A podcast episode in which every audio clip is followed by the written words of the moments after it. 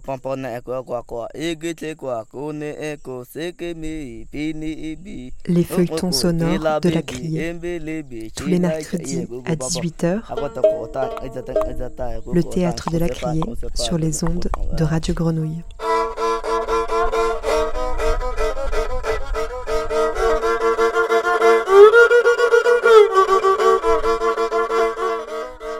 Les Hadza, cueilleurs d'eau.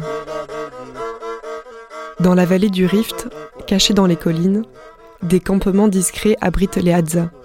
Ce sont les derniers chasseurs-cueilleurs de Tanzanie. Un monde au cœur du berceau de notre humanité. S'y pencher, étudier les vestiges que nous offrent ces terres ancestrales, y observer ces femmes et ces hommes qui les peuplent encore. Avoir la tentation de remonter le temps, aller à rebours. Explorer leurs croyances, les premières migrations en quête de désir, de nourriture et d'échange. Imaginer enfin les premières sociétés, leurs balbutiements, leurs liens à la nature, aux animaux, aux plantes, aux esprits qui la peuplent. Rêver, mais rêver ne veut pas dire oublier la réalité.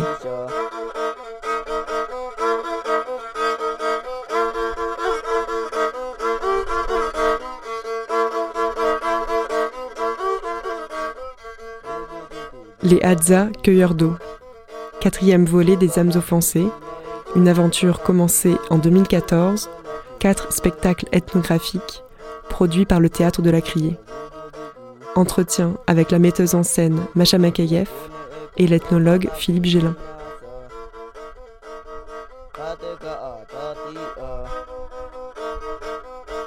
Bonjour Macha Makayev, bonjour Philippe Gélin. Bonjour.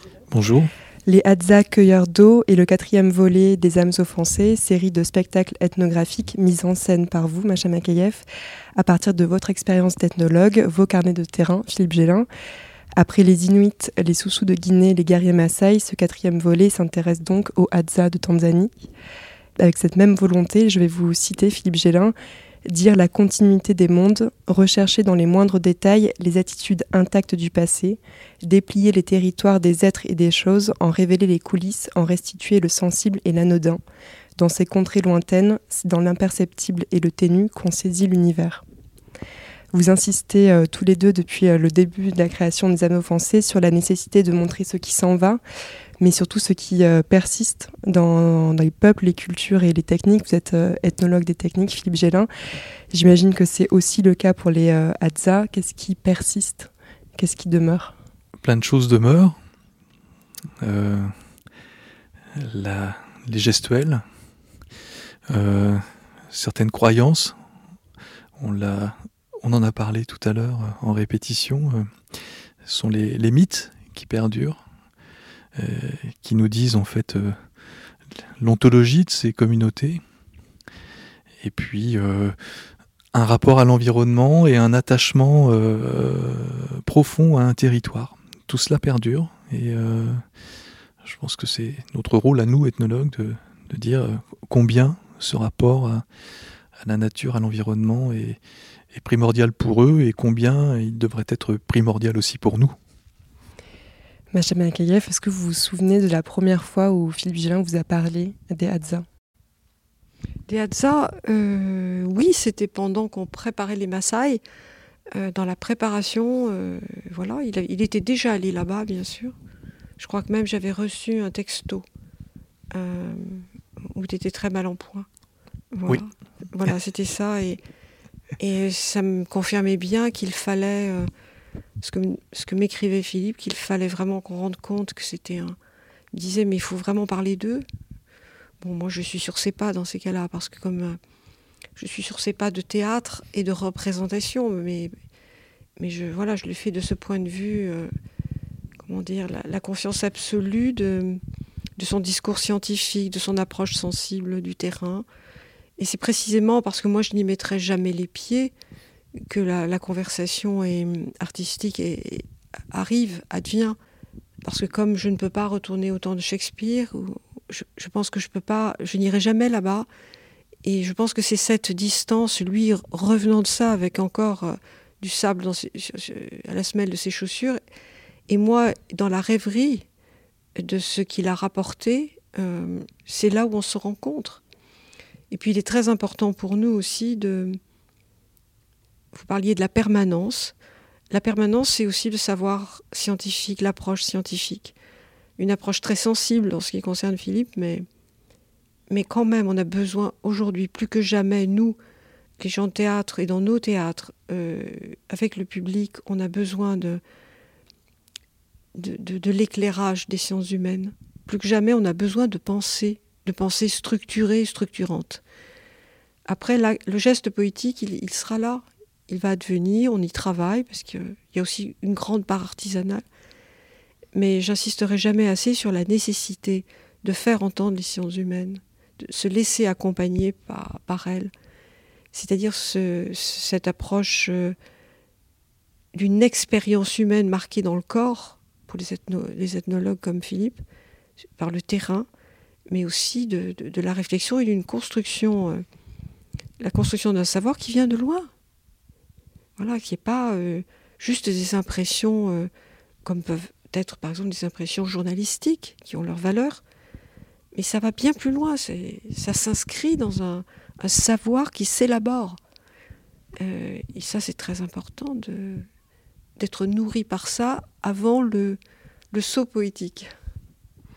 Justement, sur la question du terrain, Philippe Gélin, vous êtes ethnologue des techniques. Qu'est-ce que vous avez observé chez les Hadza En tant qu'ethnologue des techniques, euh, ben j'observe les pratiques et euh, ce qui m'intéresse dans les pratiques, c'est de, de, de, voir ce qui, ce qui perdure justement, ce dont on parlait tout à l'heure.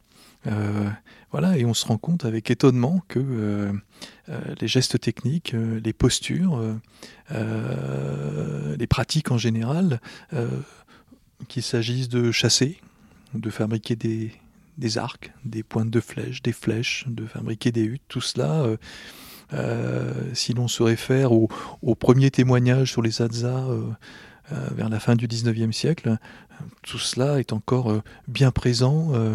alors, je ne dirais pas de la même, façon, puisque les, les d'aujourd'hui, pour bon nombre d'entre eux, ont, connu, une scolarité.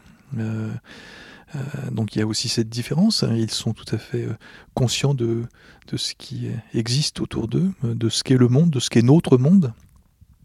Et, euh, ce qu'ils acceptent de ce monde-là, et ils sont aussi tout à fait conscients de ce qu'ils ne veulent pas de notre monde.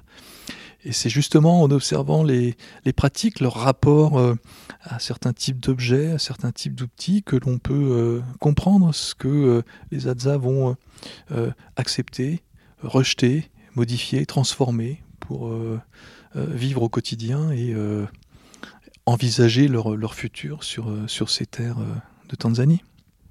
Vous avez fait plusieurs voyages, qu'est-ce, que, qu'est-ce qui vous a surpris? Alors ce sont moins des voyages que des expéditions. C'est important. je déteste les voyages. J'adore les expéditions. Ce que je veux dire par là, c'est que je suis très heureux quand je suis sur le terrain, quand j'arrive sur le terrain. Voilà, et quand je m'installe avec, euh, avec, euh, avec ces personnes au sein de ces communautés. Alors, euh, oui, Machin en parlait tout à, l'heure, ce qui fait peut-être la différence avec une approche journalistique, c'est que euh, ce qui compte en ethnologie, c'est le, temps que l'on passe euh, sur le terrain, c'est le temps passé à essayer de comprendre, à saisir. Et, euh, sans parler du temps que l'on passe à, lire, on lit beaucoup, euh, on n'est jamais les premiers sur un terrain, c'est très rare d'autres collègues sont, passés, d'autres chercheurs sont passés, d'autres personnes ont témoigné, et tous ces témoignages sont intéressants, sont bons à prendre avant de partir, et même pendant et après à notre retour. Mais on est obligé de passer euh, tout cela au crible de sa propre expérience et de, son rapport à autrui sur ce, terrain.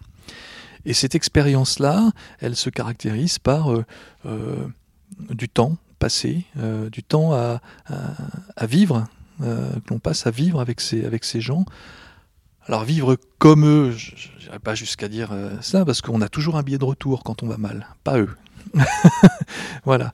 Euh, moi, je suis dans une position très confortable. Si je me sens pas à l'aise, je peux tout à fait euh, m'en aller. Euh, c'est ce que disait mon, mon, directeur de thèse, Maurice Godelier. C'est ce qui fait la différence quand même entre eux et nous aussi.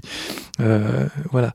Mais ce, temps long est primordial C'est-à-dire que bah, typiquement, pour quand on a, on, s'est lancé dans l'aventure des âmes offensées avec avec Macha, moi j'ai j'ai dû faire 17 expéditions au Groenland, j'en ai fait euh, presque autant euh, euh, chez les Maasai. quand on parle des, des Soussous, j'ai vécu, alors pour le coup, j'ai vécu véritablement deux ans avec eux dans les forêts de mangroves, sans revenir chez moi. J'ai vécu dans, ma hutte.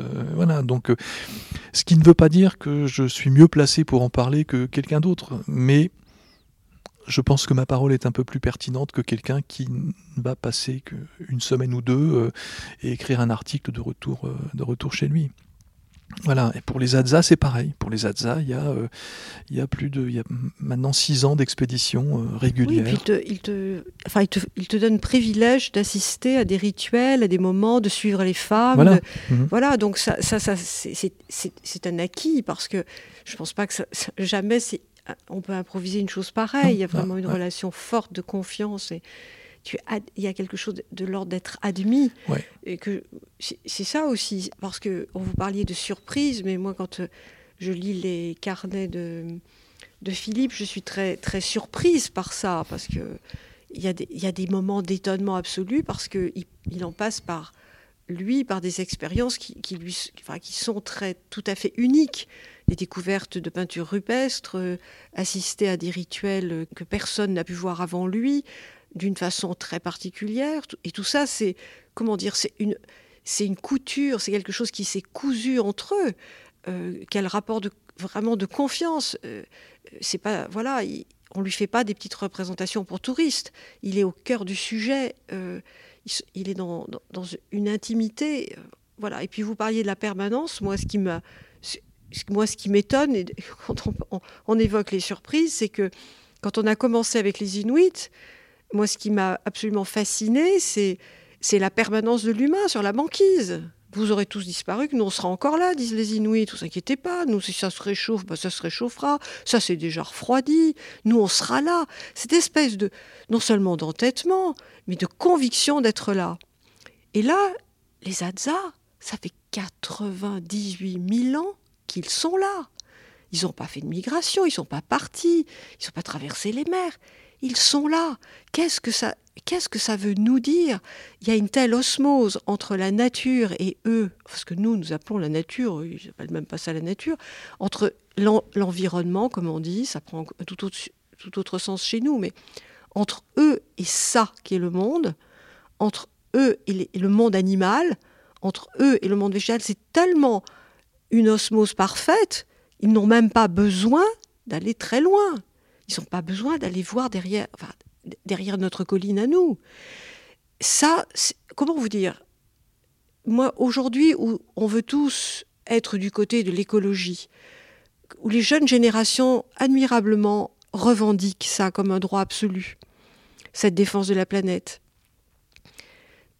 À notre endroit, à ce petit endroit que sont les âmes offensées, qu'est l'ethnographie, qu'est le théâtre qui se rencontrent, nous défendons un point de vue où, où dans l'écologie, les sciences humaines interviennent et où l'humain est replacé au cœur de cette réflexion. Je suis tout à fait d'accord que c'est très important de parler des piles électriques, de, du recyclage du plastique, euh, de plein toutes ces choses-là, les déchets, euh, bien sûr. Rien, rien n'est négligeable. Mais tout ça ne servirait à rien si on ne remet pas l'humain, avec son imaginaire, ses imaginaires, ses mythes, ses représentations du monde, c'est là où le théâtre intervient, c'est là où nous nous rencontrons, si tout ça n'est pas au centre de notre réflexion de l'écologie. Parce que vous venez de le rappeler, mais le, titre de, ce, de ces spectacles sont Les âmes offensées. En quoi, justement, les Hadza sont des âmes offensées pour vous?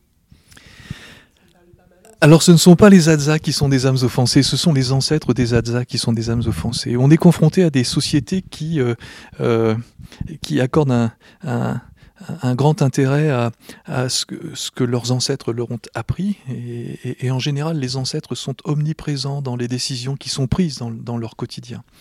Euh, et donc, les âmes offensées, pourquoi? Ben, Tout simplement parce que quand vous avez un individu euh, issu de ces communautés, qu'il soit Inuit, Maasai, euh, Soussou, euh, Hadza, en face de vous, vous avez certes un individu, une personne, mais vous avez aussi une personne qui est, qui est la somme de, des ancêtres qui ont, été les siens et qu'ils vont vénérer, saluer à travers des cérémonies, différents rituels, etc. Et donc, essayer d'imposer à ces communautés euh, des, euh, des, projets, euh, des manières de penser d'agir qui seraient les nôtres, ben c'est une certaine façon offenser à, la fois ces gens-là, mais aussi ce qu'ils représentent. Et ce qu'ils représentent, c'est aussi ben, leurs ancêtres. Et donc c'est pour ça que euh, j'ai intitulé ce, cette, cette, série Les âmes offensées, parce que euh, on offense aussi euh, peut-être ce qu'on ne voit pas, mais ce qui constitue l'être humain qui est en face de nous, c'est-à-dire cette somme de connaissances, de croyances qui s'est accumulée depuis la nuit des temps et qui font ce que ces gens sont ce qu'ils sont aujourd'hui. Voilà. Et j'aimerais rebondir sur ce qu'a dit Macha, sur le lien entre écologie et sciences humaines. un chiffre tout bête 85% des régions dans le monde où la biodiversité est préservée. 85% de ces régions sont peuplées par les peuples dits autochtones. Voilà. Ce qui veut bien dire qu'on a, je pense, et ça c'est le rôle de l'ethnologie, mais aussi du théâtre, et le théâtre intervient aussi pour euh, jouer euh, comme une caisse de résonance.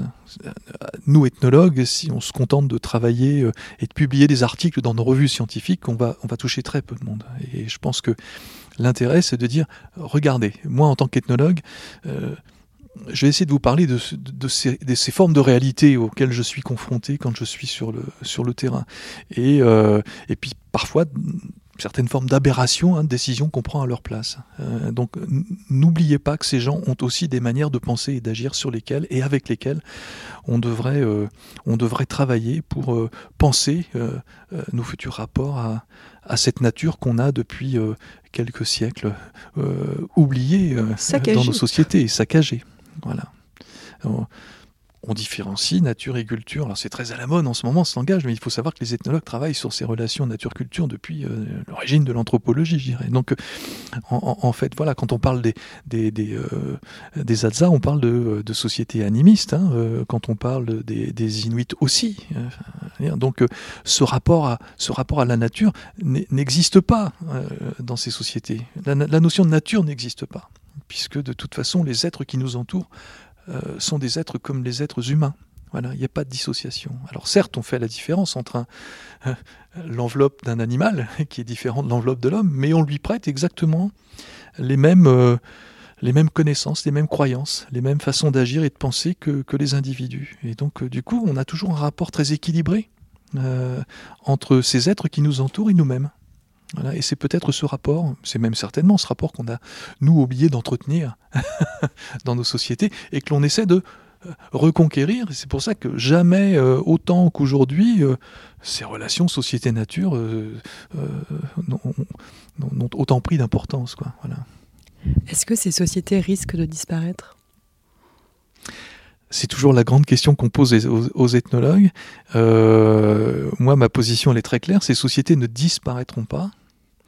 Comme le disait Macha tout à l'heure, les Inuits nous le disent de toute façon, nous nous adapterons. Et je pense que euh, ces sociétés refuseraient de s'entendre dire qu'elles sont amenées à disparaître. Non, elles vont se transformer comme toutes les sociétés à travers le monde. Après, elles vont se diluer. Et c'est cette dilution qui pose un, problème à l'anthropologie aussi. Hein. Euh, alors, attention, je ne veux pas dire que certaines communautés à travers le monde n'ont pas disparu. Enfin, les, les, grands Andamanais ont disparu. Vous avez énormément de sociétés qui, euh, des milliers de sociétés, on parle de milliers de sociétés qui ont disparu quand même à travers le monde. Donc, avec une société qui disparaît, euh, c'est une langue qui disparaît, etc., euh, etc. Ce sont des manières de penser et d'agir qui disparaissent aussi. Voilà. Euh, alors aujourd'hui, effectivement, les sociétés euh, euh, ne disparaissent pas, mais se, diluent dans d'autres sociétés, voilà, transforment leur manière de vivre. Et, ce sont ces transformations qui sont aussi inquiétantes pour les ethnologues, mais aussi tout à fait intéressantes à, étudier, à étudier, pour comprendre en fait ces capacités qu'ont tous les êtres humains depuis la nuit des temps à, s'adapter, à, transformer leur manière de vivre euh, pour euh, bah, pouvoir se reproduire. Et, et, donc il y a dans toutes les sociétés cette conscience aiguë du destin, je pense, et on a des manières de l'appréhender différentes. Ces spectacles servent à mettre votre travail sur scène et à créer un autre lien avec le public. Mais aussi, on parle de, votre métier d'ethnologue. Vous êtes vous-même sur scène. Comment ça se passe depuis, euh, ça va être le quatrième spectacle, pour euh, illustrer et raconter ce métier euh, d'ethnologue sur scène Vous n'êtes pas, vous pas acteur, vous apprenez évidemment à être sur scène.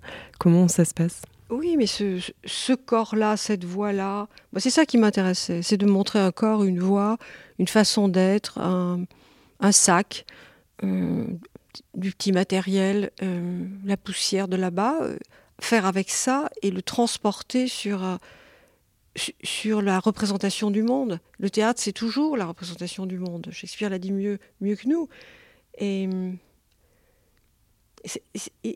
j'aime beaucoup aussi la l'évolution aussi des choses. C'est-à-dire qu'il y a un attachement réciproque euh, du savoir qui est apporté et, et de, de l'approche du théâtre. J'allais dire que ce sont presque deux mystiques qui se rencontrent. Euh, Philippe rapporte aussi de ces peuples quelque chose de, l'animisme, une approche du monde qu'il restitue avec beaucoup de précision, beaucoup de, avec un éclairage scientifique à la fois et très sensible, quelque chose qui rejoint nous aussi euh, l'idée de la représentation du monde. Le, théâtre, c'est ça aussi. Alors évidemment, euh, nous, on n'est pas... Dans le spectacle, je ne l'ai jamais imaginé comme une illustration au premier degré euh, de, des mots apportés par, Philippe. Et il a lui-même ses propres images qui sont déjà euh, aussi euh, un geste artistique. Donc ça, on en fait usage, bien sûr, dans le, spectacle. Mais après, moi, ce qui m'intéresse, c'est, j'allais dire, c'est la transsubstantiation entre, entre ce qui est apporté peut-être dans la poussière aussi, une espèce de chimie magique, et puis nous, ce qu'on va pouvoir faire, moi, ce qui m'intéresse aussi, c'est d'apporter des accessoires qui ne viennent surtout pas de là-bas. Euh, c'est ce saut dans, de fiction c'est le fictionnel qui vient rejoindre la science. Euh, et, je trouve que voilà, ce sont deux mystiques qui, approchent l'une de l'autre. Et, chaque fois que, Philippe parle de, de, ces mondes, de la façon dont ils appréhendent l'environnement, le, le, savoir, la lune, les étoiles, là où ils en sont, les rapports entre les êtres, les mythes, moi je suis de plus en plus de plein pied avec eux. Euh, je les aime beaucoup. Je ne les approcherai pas parce que je crois que j'ai rien à leur apporter, moi. Donc, euh, surtout pas. Je pense qu'il faut les laisser. Les gens ignorants comme moi doivent les laisser absolument tranquilles. J'irai surtout pas euh, les regarder comme dans un, zoo humain. Moi, je, je risquerais de n'avoir que ce regard-là. Quoique la représentation m'intéresserait parce que leur talent d'imitation, de mime, me plairait beaucoup de, voir, mais je peux le voir par, par les images que, que, Philippe rapporte. Mais je crois que la, seule approche possible, c'est cette approche scientifique et de, terrain, euh, de, payer de sa personne, comme un acteur se consume sur scène. J'ai l'impression que Philippe se consume là-bas. Et c'est cette trace-là qui m'intéresse. Et c'est pour ça qu'après, il me semble qu'il y a quelque chose d'extrêmement authentique qui est là. Et la fiction se nourrit d'une authenticité incroyable, voilà, qu'elle met à profit pour toucher le public. Vous avez euh, dit dans un échange avec euh, le psychanalyste euh, Hervé Castanet, alors c'était à propos de votre pièce Lewis, le théâtre est le lieu de l'aveu. Oui, ça toujours. Mais ça, je le dis même aux acteurs. Je dis, la façon dont tu rentres et tu t'assois sur une chaise, si c'est pas l'aveu de ton humanité, ça peut être du désarroi, ça peut être de la joie, mais c'est forcément un aveu. Si c'est un acteur qui rentre en scène parce qu'un acteur est à l'aise sur scène et que les autres Pékins ne savent pas, ça n'a strictement aucun intérêt. Je crois que même les grands acteurs ont, des aveux même à leur insu, tellement ils transportent d'humanité. euh, là, bien sûr, plus que jamais, alors là, c'est encore plus, euh, plus flagrant avec les âmes offensées, l'aveu est là. Ne serait-ce que la présence physique de, Philippe, c'est un, aveu formidable. C'est le même qui est là-bas et qui ici. Et la représentation a lieu ailleurs, par des images, par des sons, par des sons qu'on n'entend pas là-bas, ou par des sons qu'on entend là-bas, par ce que le poétique représente du monde. Euh, et, ce que j'aime dans les sciences humaines, euh, chez les Michel Léris, chez tous ces gens qui nous ont précédés, que nous aimons l'un et l'autre, c'est qu'ils acceptent le poétique dans leur science, dans leur approche.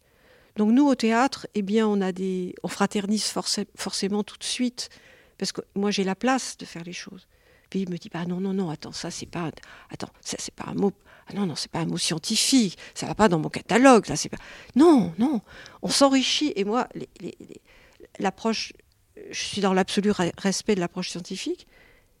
Et en même temps, je crois que euh, Philippe attend aussi cette, euh, cette présence du poétique, ou du surprenant, ou du pas de côté, ou du décalage. Tout ça, c'est ça la fiction, en fait. La fiction, c'est ce qui permet de faire entendre mieux la vérité par l'artifice mais nos armes se rejoignent. Est-ce que vous avez l'impression euh, d'avouer quelque chose quand vous êtes sur scène, Philippe? Le voilà à la question. Voilà la question. oui, avouer. Euh, moi qui me suis toujours impliqué auprès de ces communautés à leur demande euh, pour améliorer leur, contribuer à l'amélioration de leurs leur conditions de, vie. Hein, depuis, ça fait 35 ans que je fais ce métier un peu plus. Et euh, oui, un aveu, un aveu pardon, parfois de mon, désarroi. Parfois, je, reviens abattu. Physiquement, certes, mais euh, intellectuellement aussi. Euh, je me dis parfois, tout cela, j'ai l'impression que les choses se, se reproduisent. Voilà, euh, dans certaines situations, en 35 ans de, vie d'ethnologue, euh, je, ne vois pas forcément les choses, les choses changer. Euh, au contraire, j'ai l'impression que plus, plus, je vais sur le terrain, plus les, les, quand je parle des choses qui changent, tous les espoirs que l'on a en fait sont un peu disparaissent. Je prends l'exemple des Hadza. Euh, on parle du, tout premier ethnologue qui, a fait son, travail de terrain sur les Hadza en 58. Il annonce en 62 que si 1962 que si euh, au rythme où vont les choses pour les Hadza, euh, dans quelques années ils perdront leurs terres et seront sédentarisés. Moi, j'arrive avec d'autres ethnologues euh, dans les années 2000 et euh, en 2020, euh, même un petit peu avant, les Hadza ont déjà perdu 90% de leurs terres. Donc c'est... oui, c'est... J'avoue une forme de désarroi, oui. je reste très... J'ai une forme de mélancolie de toute façon dans la vie, mais positive en même temps. Cette mélancolie, elle est constructive. Mais quand je me confronte à ces communautés, cette, euh, cette forme d'optimisme qui reste quand même dans, cette mélancolie est, un peu écornée. Oui, parce qu'on parlait de la permanence. Bien sûr qu'il y a la permanence de ces sociétés premières qui sont là, qui vont vivre quoi qu'on leur fasse, et on leur fait, mais vraiment, je veux dire, tous les dix ans, on arrive, qui une ONG, qui un missionnaire, qui une administration, qui un gouvernement. Ça n'arrête pas. Enfin, je veux dire, on les empêche de, de vivre selon leurs leur lois, leurs lois premières, magnifiques. Ils n'ont absolument pas besoin de notre éclairage. Mais ce que j'aime aussi, c'est l'entêtement de, de, l'ethnologue qui y retourne. Et cette, cette, absolue attraction, curiosité de l'autre. Et ça, je veux dire, moi, je ne mets pas les uns contre les autres. Il n'y a pas l'horrible Occident, abominable. Non, on a, euh, on a, quelque chose d'impérialiste, abominablement, quelquefois par la bonne conscience, quelquefois par les bonnes intentions, on est redoutable. Mais quand même, il y a aussi l'attraction, l'empathie profonde à des milliers et des milliers de kilomètres de quelqu'un qui va dire moi je vais les rencontrer, je vais les voir, je veux je veux les savoir. Et il y va et il y retourne. Et ça, cet entêtement-là, pour apporter quelque chose, je trouve que c'est aussi puissant. Là aussi, il y a un entêtement face à l'autre. C'est pour ça qu'il se, c'est pour ça que, hum, les Hadza reconnaissent Philippe. Ils reconnaissent le même entêtement. Le gars, il vient, il, ne fait pas un petit séjour, il vient pas acheter trois, trois poupées de deux colliers et hop dans la valise et salut les, camarades. Et j'ai fait les Hadza. Non, non, non, non, non, il veut comprendre. Il cherche, il écoute les mythes. Il dort dans des buissons piquants, enfin, des horreurs pour moi, vous ne pouvez pas savoir. Rien que le récit, je jouis tellement de rentrer chez moi et de me faire couler un bain, vous ne pouvez pas savoir. C'est pas très écologiste, mais je ferai couler un bain jusqu'à la fin de mes jours. Donc, euh, qu'on le sache. Mais voilà, donc si vous voulez, c'est à cet entêtement, dehors de, de ma digression humoristique, j'adore l'entêtement du scientifique, j'adore l'entêtement. Ça a aussi une force poétique d'aller chercher, d'aller là-bas. Est-ce que vous avez déjà douté de cet entêtement Douté d'y repartir? À vous poser une bonne question, parce que euh, quand je travaillais chez les Maasai, je, Paolo, qui, qui, qui, était la personne qui s'occupait de moi, qui me recevait hein, dans, dans, dans, cette communauté Maasai, me dit un jour, mais va voir les Hadza, et euh, tu vas voir, euh, tu vas apprendre des choses sans doute. Et quand je suis arrivé chez les Hadza, je suis resté euh, dans une première communauté pendant quelques temps, et quand je suis rentré euh, chez moi, j'en ai parlé avec Macha d'ailleurs, euh, je lui ai dit, mais je, je pense que je vais arrêter l'ethnologie. Je pense que j'ai fait le tour. J'ai j'ai voyagé dans le monde entier, j'ai eu des projets euh, auprès de différentes communautés à travers le monde, euh, Europe, Asie, Amérique latine, euh, bref, Afrique, Groenland. Et, j'ai pensé qu'avec les Hadza, j'avais fait le tour. pourquoi? Parce que j'étais confronté à des chasseurs-cueilleurs, les derniers chasseurs-cueilleurs, parmi les derniers chasseurs-cueilleurs de la planète quand même. voilà, et que subitement, je voyais ce qui était en train de se passer autour d'eux. Et et là, je, me suis véritablement sur le terrain, euh, depuis le terrain, posé la question est-ce que je, est-ce que je continue Est-ce que j'arrête? Et, à un moment, j'ai été à deux doigts d'arrêter euh, définitivement l'ethnologie, alors que c'est pour moi une vocation. Hein. j'ai toujours voulu être ethnologue, je suis ethnologue. Mais euh, donc ça a été c'était même pas un, doute, c'était, ça a été pendant toute une nuit une certitude. et au réveil, le lendemain matin, je me suis dit, quand même, porté par certains événements, porté par ces gens avec lesquels et parmi lesquels je vivais, je me suis dit, non. Et, mais j'ai quand même eu ce doute pendant, pendant quelques temps. Bah, écoute, ça fait écho à, euh, ce, qu'on ressent quand on fait un spectacle. Le jour de la première étant là, on est tellement malade, moi physiquement, hein, franchement, de, depuis le temps quand même, hein. mmh. j'en ai fait beaucoup. Et à chaque fois, c'est la même chose. Je me dis, bon, de toute façon, c'est fini. Après ça, tu passes encore cette première. Puis après, c'est fini. Tu rentres, tu rentres et puis tu vas dans ton atelier, tu vas dessiner. Il y a plein de choses à faire, extrêmement douces, sans les autres, sans cette peur au ventre, sans cette, cette attente absolue du public, à savoir si ça, il va frémir, pas frémir. Et euh, voilà. Et je pense que on est dans le même doute et on se promet pour, pour pouvoir un peu dormir la nuit qu'on recommencera pas. Mm. Mais on recommence. Et on recommence vraiment, puisque je, oui, je, je suis reparti et euh, j'en suis revenu il y a peu de temps, il y a, il y a deux mois à peu près.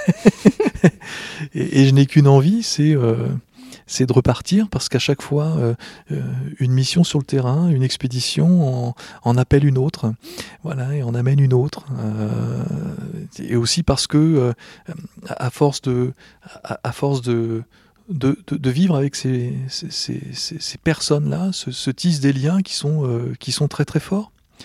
Et surtout au cours de ma, dernière expédition chez les Hadza, il y avait une réelle volonté de la part de Nyerere, qui était la, personne qui m'accueillait, de, transmettre, en fait, de, transmettre ce qu'était sa communauté, ce qu'était sa société, parce que je pense que c'est une, personnalité chez les Hadza qui a une, conscience très, aiguë euh, des, formes de transformation de, de, la société Hadza. Et il sait très bien qu'il y a des choses qui sont en train de disparaître chez, avec les nouvelles générations. Et euh, euh, typiquement, Macha parlait de cette cérémonie euh, épémée, de ce rituel secret qu'on ne donne pas à voir aux étrangers en général. Euh, j'ai eu cette chance, on est très peu à l'avoir, observé, de pouvoir, l'observer et la décrire, l'analyser. voilà, j'ai pu aborder des, choses qu'on n'aborde pas facilement avec eux normalement.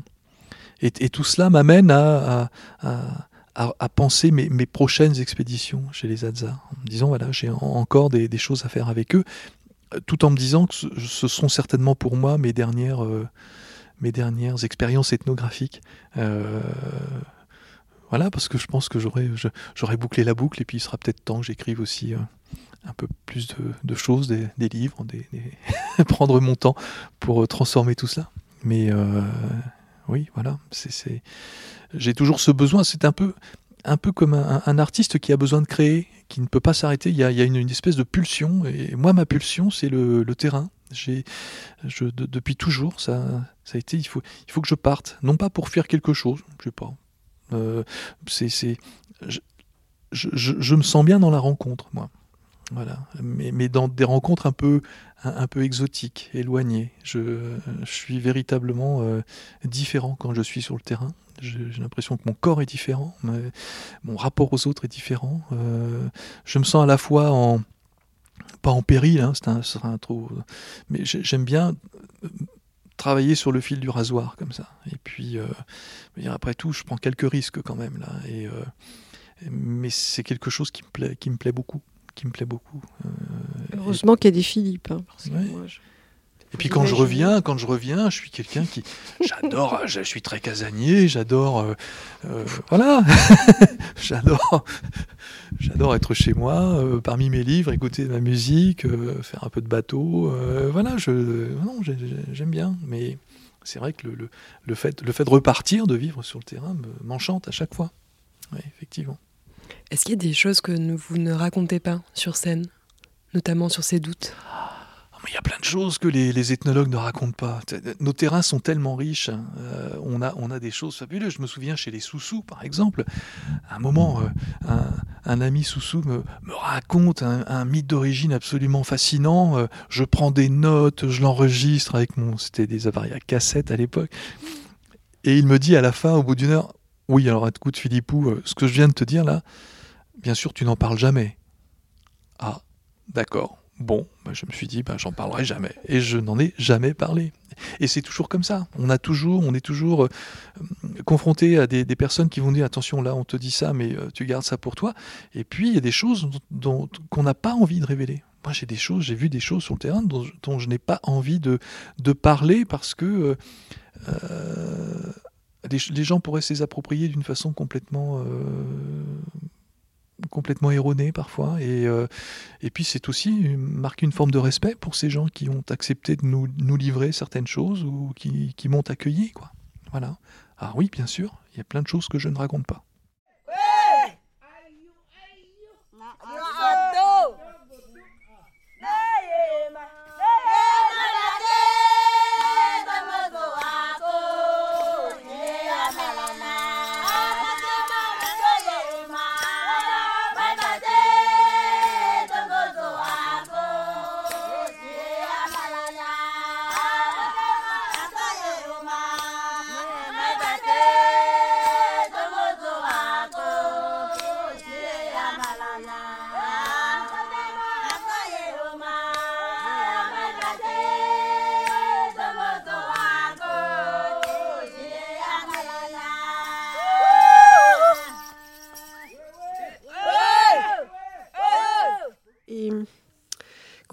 C'est aussi parce qu'on est traversé par la même conviction et la même joie. Hein, cette approche nous, procure évidemment un doute énorme. Moi, bien sûr, chaque jour, je ne sais pas où je vais, et on avance, et puis les choses se construisent. Parce que je crois beaucoup aussi euh, à, l'entêtement du travail et de l'approche, mais, on est traversé par quelque, une conviction sur laquelle je n'aimerais même pas mettre de mots on, sait que quelque chose va se dire qui nous dépassera. Euh, ça, c'est toujours, euh, toujours cette expérience vers laquelle j'aime bien aller et ne pas y aller seul, y aller avec avec moi ce qui me fascine, l'ethnographie depuis toujours. ces gens qui vont là-bas, si loin, qui rapportent et, et, les récits. Et voilà, moi je suis fascinée par, par, par l'expédition. Voilà. C'est, c'est des armes que je n'aurais jamais, que j'aurais jamais eues. Et, mais c'est, vous ne pouvez pas savoir ce que, ce que ça peut alimenter de rêverie. C'est fou. C'est illimité. C'est sans arrêt. Rien que quelques pages d'un carnet de, de terrain. Et moi, je, je, partirais pour, pour plusieurs spectacles. Aussi à cause de cette conviction. Aujourd'hui, c'est très important. Dire les âmes offensées, dire cette offense. C'est quoi qu'on offense? Comment on offense? Et pourquoi on le fait? Et en même temps, euh, c'est aussi, dire aussi la réconciliation par le savoir, par l'approche, par le respect, par l'écoute, par la jouissance de l'autre, de la présence de l'autre. Je vous ai beaucoup entendu euh, parler de, beauté pendant euh, les trois heures où j'étais juste derrière vous. Oui, oui. Si, enfin, je pense que dans l'humain, si on n'en passe pas par là, si on n'est pas ému par une épaule, si on n'est pas ému par un geste, si on n'est pas ému par un son, même si on ne le comprend pas a priori, euh, je, veux dire, moi je me, je me tairais le jour où je serais plus ému, mais la beauté nous bouleverse. Et elle est à des endroits auxquels on ne s'attend pas du tout. Quand je parle d'étonnement, c'est ça, c'est que vous, tournez la tête et, ah, et vous voyez un détail, détail qui pourrait être très prosaïque, qui pourrait être de la vie ordinaire, de la vie quotidienne. Et comme par hasard, ça vous bouleverse parce que c'est beau.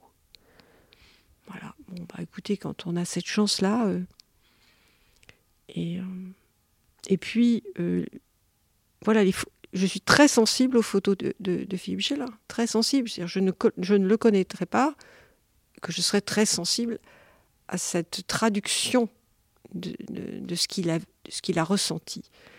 Euh, ça, ça c'est aussi très très important. Il serait d'un autre siècle et je ne le connaîtrais pas, j'en serais exactement au même point face à ces images. Et ça, je, je suis dans une totale sincérité quand je dis ça. Et si je devais parfois euh, douter de ce qu'on faisait, je regarde les images et je me dis non, non, on y retourne. C'est là, c'est là, c'est là. Parce qu'il y, a, y a de la beauté captée et il y a de la beauté transmise. Ça, c'est, assez mystérieux, ça. Voilà. Donc la beauté, c'est, c'est quelquefois des choses que d'aucuns diraient très ordinaire. C'est quelquefois quelque chose comme un, presque comme un déchet posé à côté de quelqu'un et, et, tout d'un coup, parce qu'il y a une touche de couleur, parce qu'il y a quelque chose, parce qu'il y a un éclairage, on est saisi de, voilà, de quelque chose qui est, qui, qui est assez mystique en fait.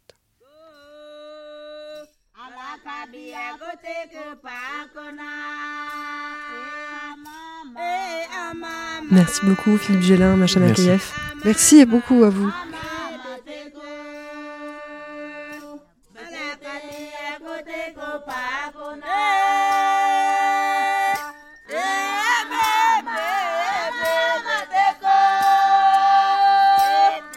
Merci à Macha Makayev, metteuse en scène et directrice de la Criée, et à Philippe Gélin, ethnologue. Vous pouvez écouter plus de sons dédiés aux âmes offensées sur le site radiogrenouille.com slash les âmes offensées. Belle soirée. Les feuilletons sonores de la criée, le théâtre de la criée sur les ondes de Radio Grenouille.